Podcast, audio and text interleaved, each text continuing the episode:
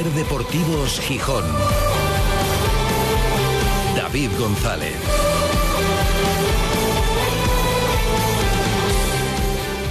Lunes 9 de octubre de 2023. Buenas tardes, bienvenidas, bienvenidos a Ser Deportivos Gijón. No hay manera contra José Alberto, ¿eh? No hay manera. Tiene pillado el punto al Sporting, la verdad. Y por otro lado, eh, cuesta creer que el Sporting perdiera un partido como el del sábado. Un partido que fue una moneda al aire, que fue divertidísimo de ver y cómo se agradece el cambio de propuesta. La verdad es que fue un espectáculo. El ambiente que hubo en el partido, espectacular, de las dos aficiones, un ambiente tremendo. Y luego fue un partido raro en segunda, porque el Sporting atacó muchísimo, tuvo una apuesta plausible, entretenida, pero es que el Racing también. Suman 41 llegadas, 41 tiros, eh, creo que son 8 y 7, sí, 15 disparos entre los tres palos entre los dos. Hizo 21 el Sporting, 8 a puerta y 20 el Racing, 7 a puerta. Con los partidos que se ven en segunda división, incluso con los que vimos del Sporting esta misma temporada, cómo se agradece este cambio por el espectáculo. Y el día que el Sporting más se desató en ataque, más generó, el día que más goles metió, el Santander metió el doble de goles que en los otros cinco partidos que había jugado fuera esta temporada. No era difícil superarlo porque había metido un gol, el que le sirvió para ganar en Huesca. El resto siempre habían sido porterías a cero, primero para perder y luego para empatar. Pero el día que más generó en ataque, cuando Hassan se va soltando, el día en el que Gaspar se consolidó además como goleador, que cambio también el de este futbolista, sí pasó algo que temíamos que pudiera ocurrir y que de verdad yo espero que se pueda pulir y que no suponga un retroceso en la apuesta, que es, a lo mejor no está íntimamente relacionado, o a lo mejor sí, lo vamos a estudiar en esta tertulia, la manta corta. Atacas mucho, pero te pillan atrás. Y es una pena que el día que metes dos goles fuera de casa sea tu peor día defensivamente y te metan tres. Puede ser ese factor, pueden ser otros. Es normal que Insua en ese calendario tenga que descansar, pero a mí me parece que Insua es una pieza intocable en la defensa del Sporting. Un día poder jugar con uno al lado y otro día con otro. Pero Insua es el baluarte defensivo del Sporting. Bueno, pasaron cosas que analizaremos. La buena racha se acabó en Santander. Algún día tenía que llegar, pero da la impresión de que el camino está marcado, de cómo quiere ser este equipo. Ahora lo que hay que hacer es encontrar el punto de equilibrio entre, entre una cosa y otra. Y confiemos, repito, en que no se tenga que replantear ni desandar lo andado por un partido, que yo creo que no, no lo merece la situación, pero que a lo mejor puede decir, cuidado, nos va a pasar esto más veces. Hay que bajar un poco el pistón arriba para reforzarlo atrás. En fin, lo dicho, esta jornada solo el Valladolid, eh, que chutó 23 veces entre los tres palos o fuera, hizo 23 tiros, superó al Sporting ofensivamente. Y este cambio, esta evolución del equipo, es digna de aplaudir.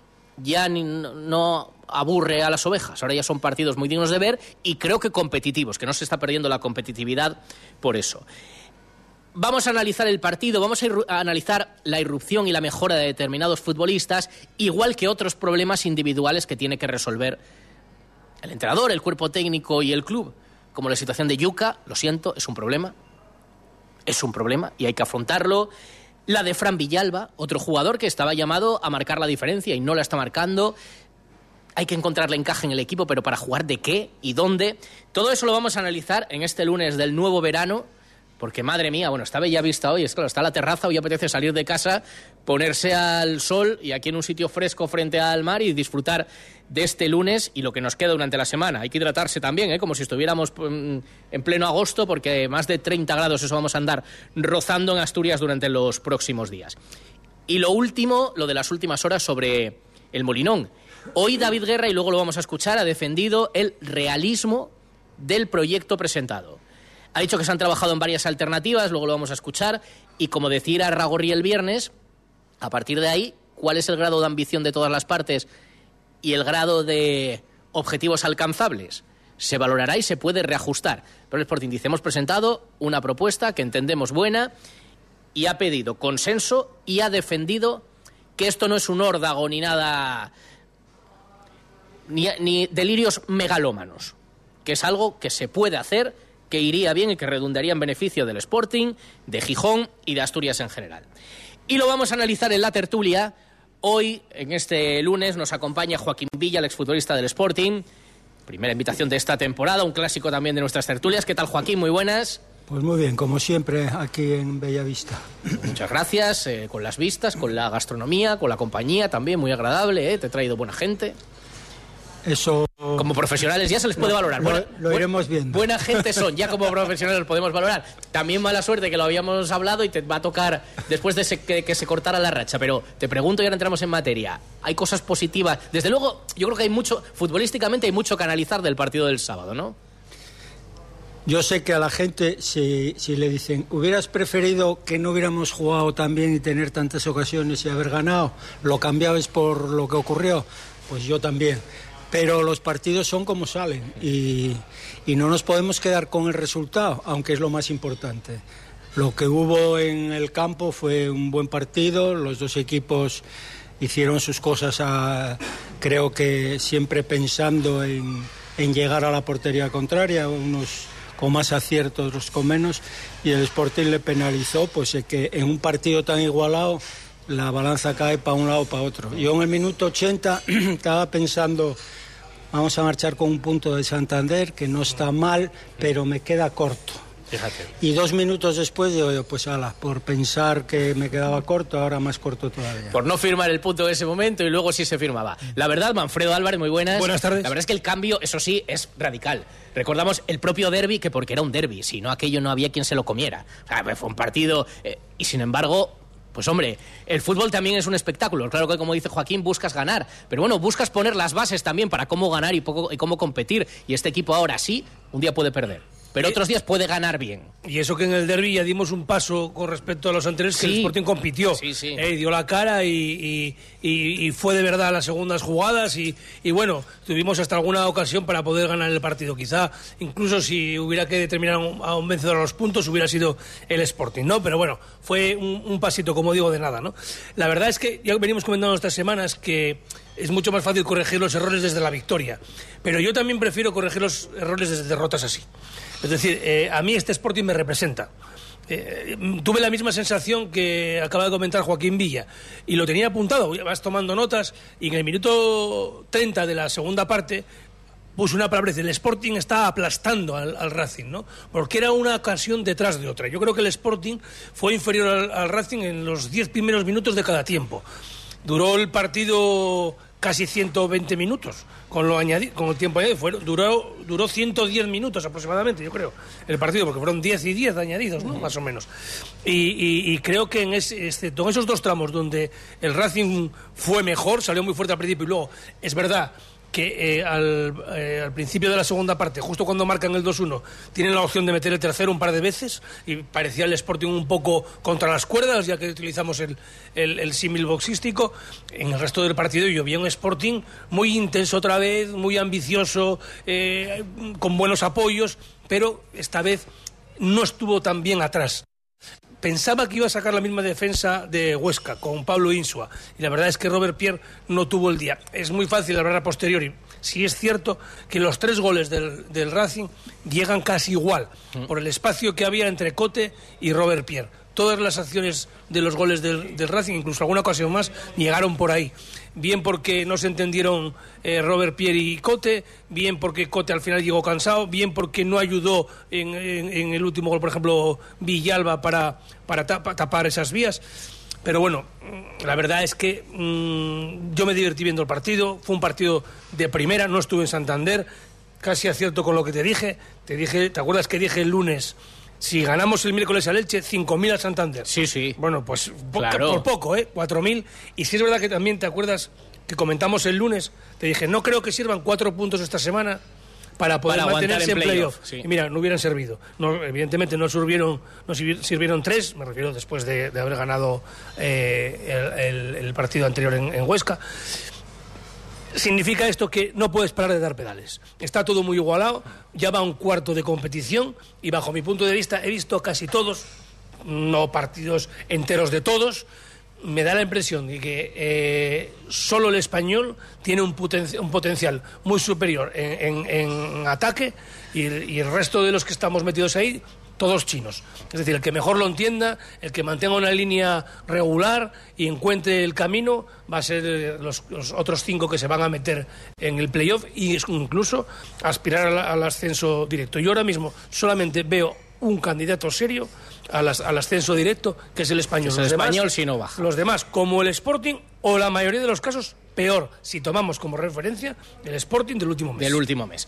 Que es un Sporting diferente. Alejandro Forcelledo, compañero, muy buenas. Muy buenas, Y ¿qué tú tal? también te identificas más con este Sporting. Porque lo que decíamos, al final, para conseguir cosas hay que arriesgar. Te puede salir mal. Pero arriesgando puedes ganar el partido. Si vas al 0-0 a tener media ocasión es más difícil. Es que, de hecho, yo creo que fue lo que permitió al Sporting ganar en Huesca o ganar al Elche o incluso ganar al Tenerife. Muchos partidos de los que sacó el Sporting adelante fue porque no fue mojigato como otros años que se conformaba con el empate o con- el miedo a perder. Este año no lo está haciendo y se llevó victorias que, bueno, dos de ellas llegaron en el 90 y pico, casi en el 100, ¿no? Eh, dos Más de allá del casa. 90, sí, sí. Eh, yo me voy muy contento, además, con el Sporting del otro día porque me divertí. Y aunque esto sea lo de ganar, hombre, eh, divertirse forma parte también del fútbol y tienes que hacer afición. Que fue un partido de primera. Fue un parti- ¿eh? sí, sí, y por el ambiente- Racing también. Por el ambiente y, por las ocasiones y- de los dos y- equipos y, por el ritmo. Y de hecho, veo un poco reflejado a, a Ramírez en José Alberto. José Alberto, cuando salió en el Sporting de- del, además. del- del filial al primer equipo, se traicionó un poco. Él. por Tú y la veías- barba. Tú veías, y por el acento canario, tú veías el- la manera de jugar de, de José Alberto del filial y luego con el primer equipo y era distinta. Y no le fue bien. Cuando José Alberto sale del Sporting y se va fuera y empieza a jugar al fútbol que a él le gusta, que es como vimos al Racing de Santander, le funciona. Y yo creo que Ramírez ha cambiado de un año para otro y ha, ha dejado quizás de hacer el fútbol preciosista que intentaba buscar, de tener el balón, de tal y cual, y ha visto lo que es la segunda división española y ha visto lo que tiene en el Sporting y juega otra cosa, por mucho que nos intenten decir Pero eso del no. fútbol preciosista. Para eh, lo que porque para intentaba. mí- esto el- también el- es bonito. para mí, el fútbol más guapo que se puede ver en el Molinón fue lo que vimos el otro día en el Elche, casi todo Claro, el partido. claro. Porque te Transiciones funciona. Pero rápidas, apoyos, bandas, llegar Cuando te arriba. funciona. Si no te funciona, es tan aburrido como él lo ha otro. encontrado el camino de. Claro, pero ha cambiado. Y yo te digo una cosa, no, no voy a cambiar lo que dije en su momento aquí, porque ahora ya ha salido mal. Eh, prefiero un Sporting con ese punto de locura, es decir, lo que decíamos antes, que, que, que faltan 15 minutos para acabar y tienes la sensación de que el punto es injusto, que, tiene, que, Sí, que, sí, que- sí. que mereces ganar. Y dices, oye, pues es que a lo mejor se me escapó ese punto por querer ganar. Pues mira, ya corregiremos los errores, que hay tiempo suficiente. Otra cosa es que, oye, es que necesito el punto para ascender directo. Bueno, Sí, vale, claro, pues no que vamos que ajustar. Pero ahora... Bueno, sí, pero Joaquín, no solamente una cuestión de diversión de, ay, qué bien nos lo pasamos viendo el Sporting aunque nos metan cinco. No, también es una cuestión de, de competitividad, ¿no? Así, atacando y generando tantas ocasiones, habrá que afinar, pero tienes más opciones de ganar partidos, ¿no? Bueno, lo más importante siempre es que haya equilibrio. Eso que, es, que ataques bien y que defiendas bien. Si defiendes bien y no llegas arriba, tienes pocas opciones de ganar. Y si es al revés, pues lo mismo. El caso es que eh, el equipo es un el Sporting ahora es un equipo equilibrado. eh, ofe- ofensivamente tiene a dos jugadores en la banda que son dos, dos puñales y luego arriba pues eh, quizá ahí falta el rematador que, que sea capaz de, de hacer ese desmarque, de aprovechar que Hassan llega casi siempre a línea de fondo y no te meter a la altura de, del área pequeña donde está el portero, sino esperar un poco más atrás, esa intuición, ese, ese saber esperar y, bueno, pues eh, en ese sentido no- nos falta un, un killer, lo que se dice a- habitualmente. Yo creo que en general el Sporting está haciendo un cuarto de liga hasta ahora francamente bueno. Yo, y hablo desde mi, desde mi humilde opinión, por encima de lo que esperaba y, y estamos en una situación buena. Y lo más importante, creo que hay una identidad con lo que se juega, los jugadores notas que, que están a gusto con lo que están haciendo. que hay- Creen en ello. creen en lo que están haciendo, hay competitividad entre, bueno, en medio campo, sobre todo los dos mediocentros, hay, hay una oferta tremenda. En el- los centrales lo mismo. Eh, bueno, nos falta, lógicamente, creo yo que un lateral derecho más específico, no el que está jugando ahora.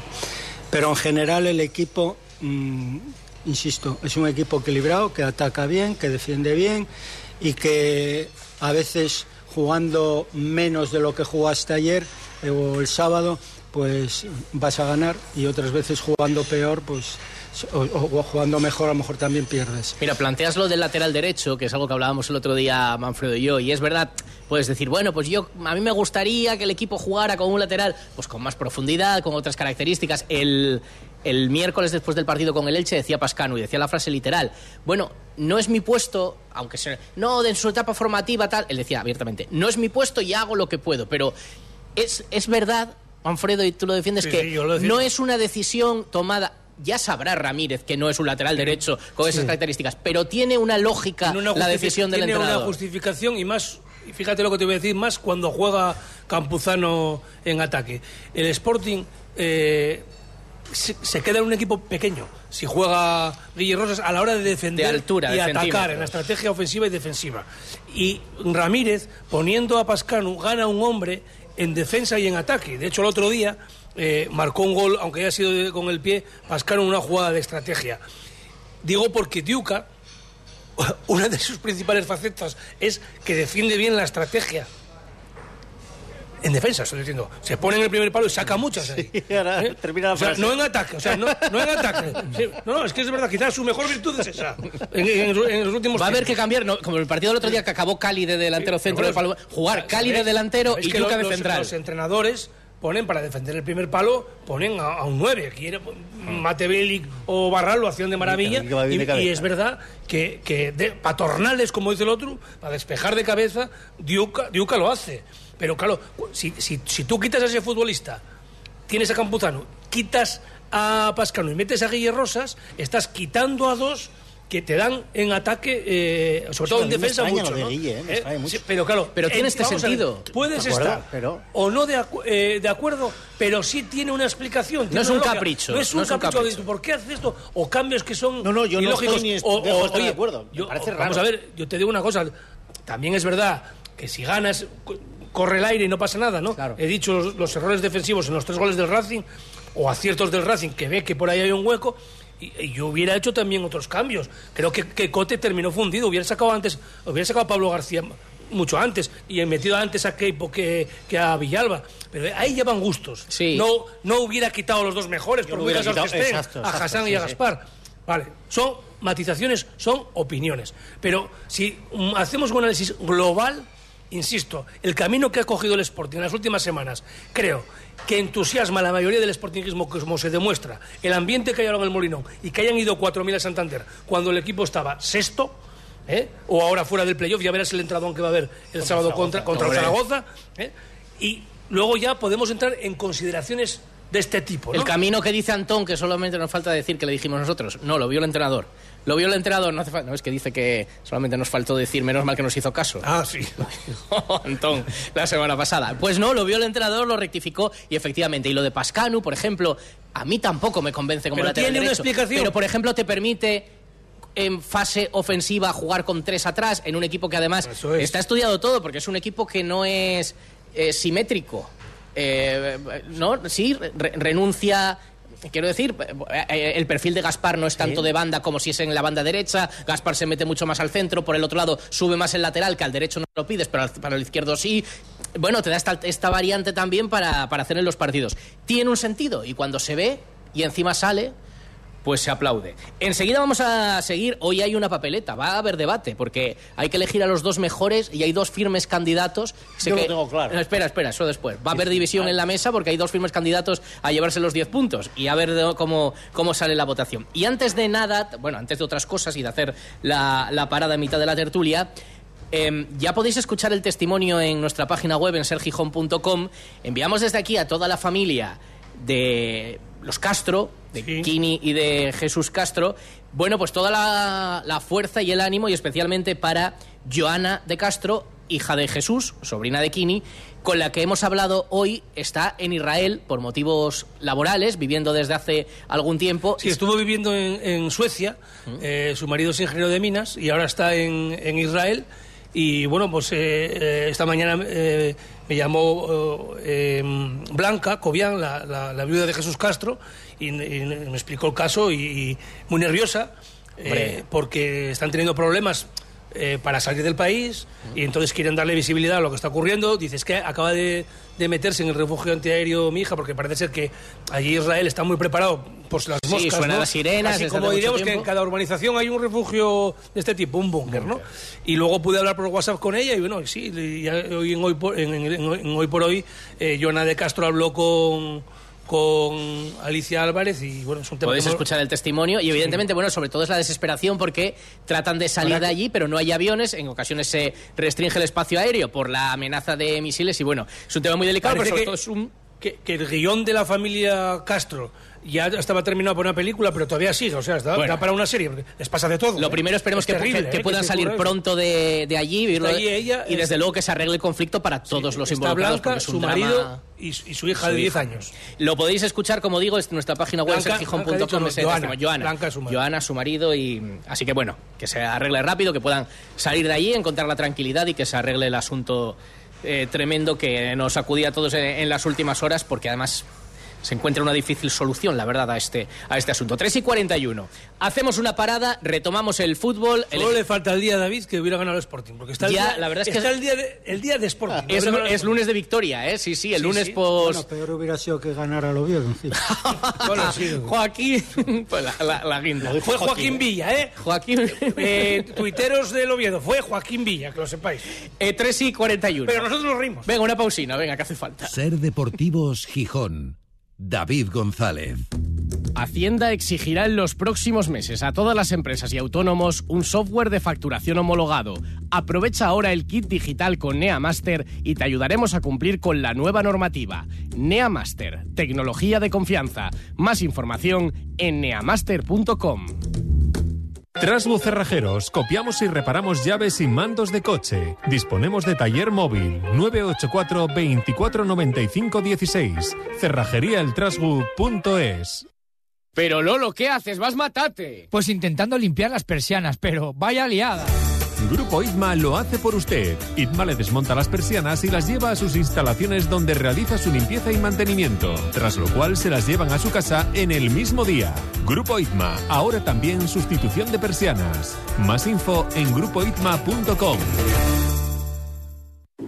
Cuando te dejas llevar porque desaparecen tus preocupaciones.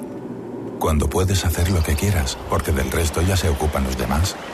Cuando esta sensación es capaz de durar muchos años. Cuando tienes un Toyota, relax. Toyota Relax, hasta 15 años de garantía. Te esperamos en nuestro centro oficial Toyota Asturias en Oviedo, Gijón y Avilés. Eva H., Ana Morgade, Luis Piedraíta y Carolina Iglesias llegan a Gijón con mentes peligrosas. Disfruta de este espectáculo lleno de humor en el Teatro de la Laboral. Sábado 14 de octubre a las seis y media y a las 9 de la noche. Entradas a la venta en mentespeligrosas.es y en la recepción de la Laboral. Cuando todo sube, ándate con ojo. Ahorra con tus 29 de Sol Optical. 29 gafas graduadas por solo 29 euros. 29. Tus nuevas gafas para ver y disfrutar. En Gijón, Centro Comercial Los Fresnos y Paseo Begoña. Infórmate en soloptical.com. Sol Optical. Solo grandes ópticas. Ser Deportivos Gijón. David González. 3 y 43. Seguimos en la tertulia de Ser Deportivos Gijón desde el restaurante Bellavista con Joaquín Villa, con Manfredo Álvarez y con Alejandro Forcelledo. Venga, vamos al turrón del partido del sábado a elegir a los dos mejores de, de ese encuentro para el trofeo Ser Deportivos Gijón Centro Comercial Los Fresnos. Y digo que hay dos nombres sobre la mesa. Solo el nombre. A ver, porque lo hemos dicho antes. Solo el nombre. ¿Tú a quién propones? Con 10 puntos, ¿no? Sí. Yo a Hassan. ¿Y tú, Forcelledo? A Gaspar. ¿Queréis, eh, Joaquín, ¿tú lo tienes claro? o- Creo que o- sí. ¿O quieres escuchar? Sí, un- ¿Es uno de estos dos o es un tercer nombre? Eh, Gaspar, sí.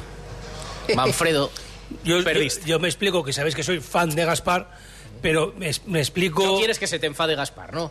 Ah, bueno, no sé que no se va a enfadar, ni él ni la familia Porque de es los conozco. Porque sí, y porque además yo viví en primera persona eh, eh, un momento clave eh, que pudo ser en su vida en el 2015 Yo estaba cuando, ahí. cuando vino el Real Madrid a buscarlo y su familia dijo que no.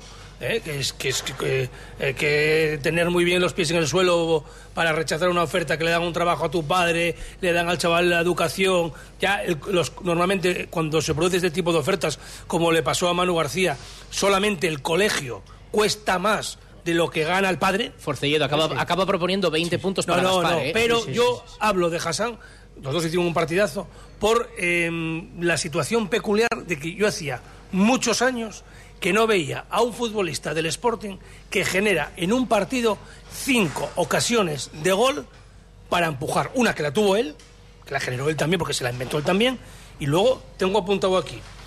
En el minuto 23 de la primera parte, un balón que le envía Gaspar y que luego no llega eh, Campuzano. Luego tiene el el- el 1-1, que es centro de. que es pase de Hassan, el pase atrás. Luego, el en, el, en el 51, tengo aquí. Sí, el, que, el, el- el mano a mano que tiene él. Luego, otra que. Eh, no- no entiende muy bien su letra, y eso que lo tiene apuntado en el móvil, ¿eh? Tengo apuntado en el móvil aquí Carlos, de cualquier manera. lo Luego tengo otra de que cualquier es, manera. Otra, que es un centro de él que no llega a Roque Mesa por muy poco. Luego, en la segunda parte. eh, sí, sí, eh, muchas. otra, que, otra de Gaspar de cabeza. Joaquín, te, otra con- Diuca. ¿te convence? No. No. Vale, vale. ¿Por qué Gaspar? Por, lo- por los dos goles y... Sí, por los dos goles y porque... Vamos a ver, son dos jugadores muy distintos. ¿eh? A, mí, a mí, yo sé que hay momentos en que te gustaría zarandearlo un poco a Hassan por el exceso, pero entre eso y tener un jugador que cuando recibe siempre juega para atrás, ahora tenemos un jugador Exacto. perpendicular, un jugador que busca siempre, que el rival lo conoce, que siempre hace basculaciones para que el jugador que, que le, que le hace la entrada siempre tenga eh, el apoyo de, de un central o de sobre todo de un medio centro. Y eso él no lo rehuye, lo que hace es siempre el uno contra uno. Bueno, si de 10 veces que lo intentas te salen 5 o 6, ya estamos por servidos. Y él no lo pierde, esa virtud. Esa virtud que, lógicamente, al ser un jugador talentoso, dependes del día. Pero yo creo que eh, Gaspar está siendo un jugador definitivo en cuanto a, a la capacidad goleadora que está teniendo. Estoy totalmente de acuerdo, ¿eh? O sea, pero yo me refiero Deja a la situación también, ¿eh? De, de un Sí, futbolista sí. que te genere tanto. Evidentemente, evidentemente. Estamos eligiendo entre los dos mejores, no entre los dos peores, los dos más... de- Pero yo creo que hay unanimidad en que para uno van a ser 10 puntos, para otro 5. La cuestión es para quién. Forcelledo, tú mantienes... Yo mantengo a Gaspar porque el, el gol que falla Hassan, aunque lo haga todo muy bien, Le penaliza. es- le penaliza mucho. Y además Gaspar porque yo creo que es un ejemplo buenísimo para los que salgan de la cantera eh, y quieran ser futbolistas en el Sporting. Eh, me parece un ejemplo brutal el año pasado lo que hizo en, en Burgos. Y, y que ahora mismo yo creo que es el segundo máximo goleador de, de segunda detrás de... Sí, solamente hay uno con sí, ¿no? 8 del, De del Curro. Burgos, de Curro, Curro, del ¿no? Burgos, y los demás hay varios con 5, pero... Yo creo que es un muy Sin buen ser ejemplo. delantero Sin centro, ser Gaspar, delantero. Tiene claro. gol. Es que, y, Es que lo tiene, Y no es tiene. por hablar de nuevo de Tiene Yuka. pegada y- Pero si Yuka tuviera el gol de Gaspar, igual no estaría en el Sporting. Bueno, pues, Gaspar es que tiene gol y a por eso an- tampoco lo hubiera quitado, como dijo antes Manfredo, que ahí sí que estoy con el abuelo. 10 puntos para... Ah, joder, déjame de vez en cuando un poco. Sí, sí, no te Bueno, preocupes. no Es buena espalda. Eh, 10 puntos para Tu Gaspar, que abuelo suma... no, pod- no, no- no me daba a ser tu abuelo, pero tu padre sí. Espera, O sea, clasifica- que a ver si te cae un par de bofetas. Cla- No, no, eso es violencia cero. No, no, Diez- en- en mi casa sí. Apaga el micrófono. padre. Die- 10 puntos para Gaspar, que suma 25. A mí Antón Meana, que no me diga nada, que yo hoy no he intervenido. Pobre Y- Antón. Y 5 puntos, porque Antón está escandalizado de que Hassan no sea el líder eh, destacado del Ah. O sea, que hoy trofeo. me da la razón a mí. Porque Antón solo ve los resúmenes. Claro, y mira, pero está casi líder porque se pone con 30, sigue con 35 Nacho Méndez. Y hablábamos eh, aquí entre los mejores. Y luego está la situación de Yuca. Es fundamental recuperarlo porque lo que hablamos, un equipo que está generando en los dos últimos partidos 20 o 21 llegadas, o sea, tiros a puerta. No puedes necesitar 41 tiros para meter tres goles, como ha sucedido en estos dos partidos, y sobre todo, es Yuca la falta de recambios para Yuca y la falta de aportación de los delanteros, y a mí me preocupa. Con Yuca, Forcelledo hay.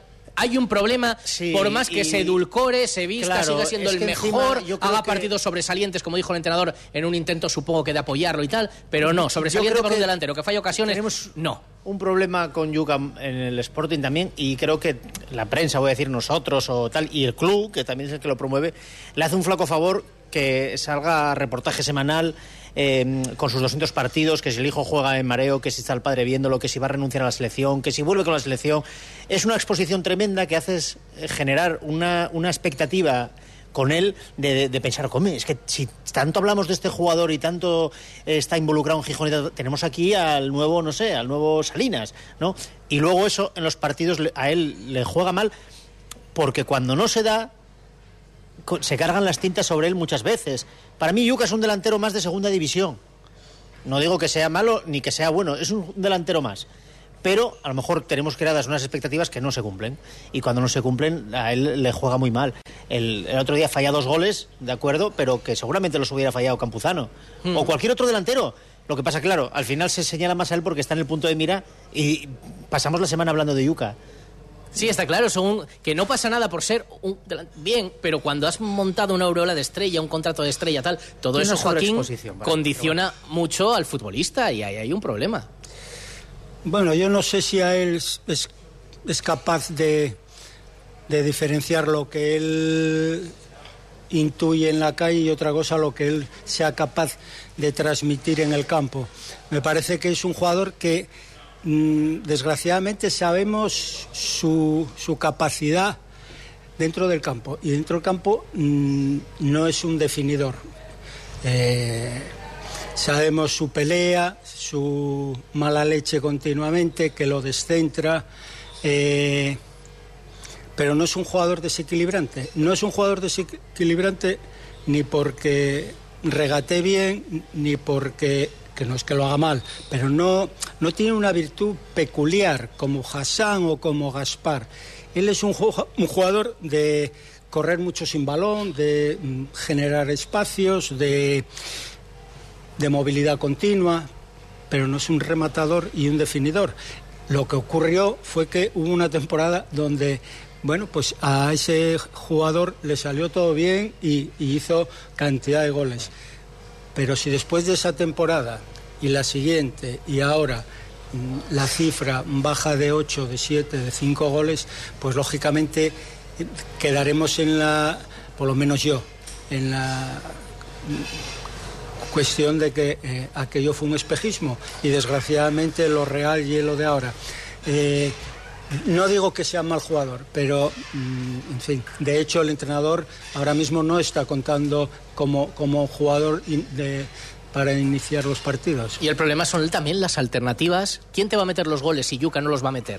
Bueno, pues otros, como está sucediendo ahora con, con Gaspar y que tendrá que ir acompañado por. Ya, pero ¿y de los delanteros? varios compañeros. ¿Con cuánto- la delantera del si es que Sporting, cuántos goles apunta a dijimos meter este al año? principio de temporada, es que es un tema agotador. Hay quien dice, no, es que, es que eh, Duke ha jugado con ansiedad y la ansiedad que genera en el espectador que lo ve. Eh, hay una circunstancia que él marcó 22 goles en la, en la temporada en la que no hay público en los estadios, quizá porque jugó más tranquilo y, y no se vio tan, tan desbordado por el, el entorno que se, que, que se suele decir. Pero vamos, yo creo que quien nos escucha desde hace años, eh, eh, mi, mi- mi opinión, en el- si habla- hablamos en este caso de uno, eh, es la misma de la primera temporada. No cambié ni cuando metió 22 goles. Cuando metió 22 goles, yo dije bien claro que era la oportunidad de vender a ese futbolista y que si se sacaba el doble del dinero que costó, que había costado dos y medio, y si se tra- traspasaba por cinco, que era una operación redonda. Se me echaron los- todos los tuiteros encima. Muy bien, bueno, pues ahí está. Oye, es su opinión y no voy a decir yo que yo sepa más que nadie, ni sea más listo. Es mi punto de vista. Lo dije la primera temporada, la segunda, la tercera, la cuarta, la quinta y la sexta. Mientras el Sporting no fiche un delantero centro mejor que Diuca de cara al gol, no vamos a subir a primera división. O va a ser casi imposible. Entonces esto hay que solucionarlo en, en el mercado de invierno. Lo que no entiendo es por qué todos los directores deportivos que han ido pasando no lo han visto. Lo cierto es que llevamos siete temporadas en segunda división. Y no habrá sido solo ese el problema, evidentemente. Pero que es que para estar entre los mejores necesitas a un futbolista que al menos les empuje. Y Diuca no lo hace. No lo hace. Te da otro tipo de trabajo. Por lo cual, pues a lo mejor tendrá que jugar como segunda punta no lo sé si hasta en una banda, porque a veces lo hace muy bien cuando bascula, sobre todo a la derecha, porque centra con, con- con su pierna buena. Pero desde luego la posición de delantero centro en el Sporting lleva años sin estar bien cubierta. El problema no para es- competir con los mejores y volver a primera división. El problema no es solo el rendimiento de. Yuca. Vale. El problema no es solo el rendimiento de Yuca, es que no, hay otro goleador haciendo la competencia en la plantilla y que es, Y, de- y desde es luego- un problema y tampoco porque el Sporting mejora mucho cuando no está Yuca y entra Campuzano de momento. No, no en, está eso, mejorando. en eso en eso desde luego no y es un problema. Igual que Force, creo que hay otro nombre propio que yo lo decía, que hay que encontrarle el, el hueco en el equipo y la aportación, que es a Fran Villalba. Sí, pero se lo tienen que encontrar él también, porque estamos viendo cómo juega poco y lo poco que juega no resulta ni incluso dentro del juego determinante. Y después de, la- de lo del año pasado, de que él venga a reivindicarse, decir que él está aquí muy a gusto y que quiere que triunfar aquí, no le está funcionando. No le También, está también funcionando. es el puesto, hay que encontrarle cómo, de- que juegue de qué. Claro, Desde ¿no? luego, donde está jugando ahora no. No, eh, para Y mí si a lo mejor no encaja, es, es, es, es absurdo eh, me- meterlo con calzador, porque encima luego pasó lo que ocurrió en el tercer gol, que no acompañó para Claro. tapar Bueno, ese ni él espacio. ni Rivera, eh, que en la imagen si ves a Rivera Es que está hay- pero hay cosas- flotando, como dicen en baloncesto. ¿Qué pasa con Barán también? Porque A mí me extrañó, por Claro. ejemplo, que Barán no jugara algún minuto. Igual, No, en toda la semana. Prácticamente no jugó, jugó unos minutos nada más. Son Me cosas extrañó. un poco Y ya- extrañas. y ya ni hablemos de Carrillo, por el ejemplo, entrenador, ¿sabes? Son como cosas- dijo en su día Luis Enrique, tiene más información que nosotros. Claro. Claro. ¿Eh? Pero, Y es bueno que este año tengas donde elegir, porque si gente como Barán, que el año pasado eran titulares indiscutibles, Diego Sánchez, que tuvo muchos minutos, eh, el otro... Bueno, pero allá, en el medio campo yo tampoco, teniendo. mira, a, no, Cris- pero que es bueno, a Cristian Rivera lo has metido en la rueda. Barán, igual que Nacho Martín, ahora no está teniendo participación, pero era esperable, lo dijo el entrenador. Son jugadores en formación que irán Y, y entrando. que Roque Mesa no va a aguantar 40 jornadas hasta nivel. Correcto. Roque Mesa le has dado ritmo. Cristian Rivera parece que ha entrado. Y mira, ha entrado y ya es uno más. Hasta ahora. media punta. Y Nacho Méndez está teniendo continuidad. Bueno, vas Para dosific- que puedan aprovechar los delanteros vas sus pases. dosificando. Pero no, no es un interior ni un volante izquierdo, como parece que lo quieren incrustar y ahí. genera ahora mismo más problemas que la dupla Pascanu-Hassan, muchos más.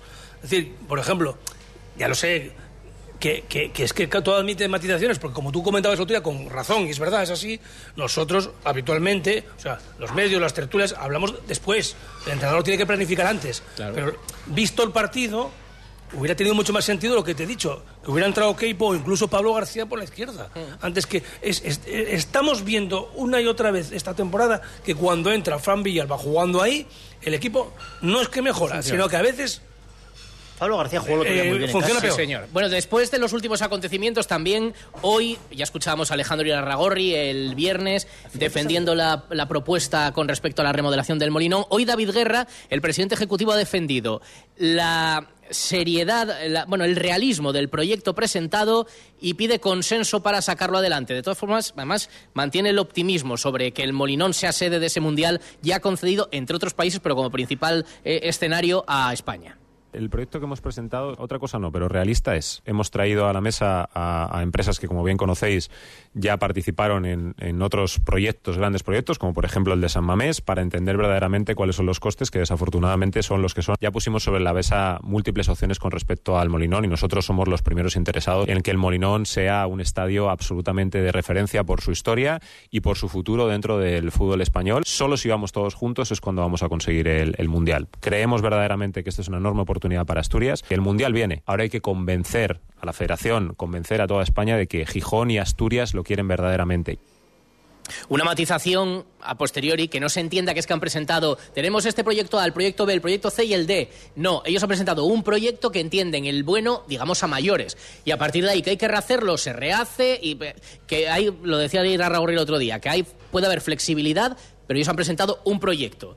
Y no ha querido entrar en estas preguntas que les hemos podido hacer al tema de la mm, antigüedad del Molinón, que sí dice esto de conservar la historia del club, pero no han entrado en ese detalle porque entienden que todavía hay muchas vueltas que darle y que de perfilar. cara al exterior seguimos igual, no hemos Sí. visto nada, con lo cual, insistimos, eh, vamos a esperar a conocer lo que presentan, porque es que lo demás son todo especulaciones. Y no nos vamos a volver locos porque, Forcellido, se puede hacer esto el cuento de nunca acabar. es que quedan tres años para que se confirme no cuántas, sino cuáles van a ser las sedes, estiman. Sí, hombre. Si vamos a pasar Y- los tres años cada día preguntando... ¿Tres años? Para definirlas concretamente, sí. O sea, se puede saber de aquí al año que viene, lo contaba el otro día Antón Meana, eh, se pueden saber si España va a tener nueve, ocho... o sea, Pero luego se están conociendo ahora las del Bueno, Mundial claro, de... luego, sí, es verdad, si te lo dicen en 2026, en cuatro años da tiempo a hacer un Claro, estadio. claro, claro. claro, y entres a decir, esta sale adelante, esta no, y se cae Yo- Vigo y entra Gijón, o al revés. bueno. Ahora, de verdad, o sea, es alucinante cómo se levantan los pisos en, en seis meses, ¿eh?